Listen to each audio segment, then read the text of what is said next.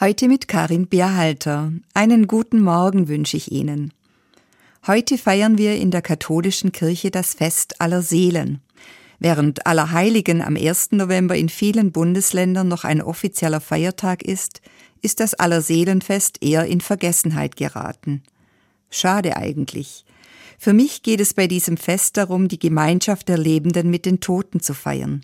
Denn da gibt es eine Verbindung, die über den Tod hinausgeht – weil der Tod zwar ein Leben beendet, nicht aber die Beziehungen.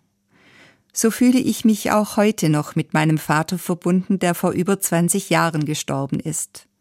Ich erinnere mich an Gesten, höre sein Lachen und ertappe mich manchmal, wie ich immer noch mit ihm spreche, ihm etwas erzähle oder frage, wie würdest du das jetzt wohl machen, Papa? Und so geht es mir auch mit anderen lieben Verstorbenen, Menschen, die mir nahe waren oder ich müsste besser sagen, sind. Sie haben ihren Platz in meinem Alltag und in meiner Geschichte, mal mehr, mal weniger, aber sie gehören dazu. Dass sie zu uns gehören, unsere Toten, dass wir sie nicht vergessen haben, das feiern wir in der katholischen Kirche heute am Fest aller Seelen. Diesen Gedenktag gibt es schon mehr als tausend Jahre und es haben sich viele Bräuche entwickelt. Ich finde zum Beispiel den gemeinsamen Gräberbesuch schön, den es in vielen Gemeinden noch gibt und der inzwischen meist am Nachmittag von Allerheiligen stattfindet. Dabei werden die Gräber mit Weihwasser besprengt, einem Symbol für das Leben. Am Allerseelen Gottesdienst berührt mich besonders, dass alle, die aus der Gemeinde im vergangenen Jahr verstorben sind, noch einmal beim Namen genannt werden.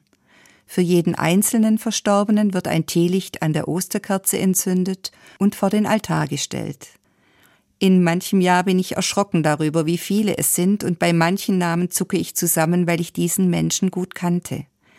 Manche Erinnerung an ihn holt mich dann ein. Diese Feierstunde ist für mich tröstlich und traurig zugleich. Tröstlich, weil ich mich in dieser Stunde in eine Gemeinschaft eingebunden weiß und spüre, dass da von anderen etwas mitgetragen und geteilt wird.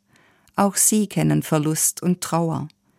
Vielleicht müsste deshalb dieses Fest auch eher aller Leben heißen, weil wir, die wir hier leben, uns an alle erinnern, die mit uns gelebt haben.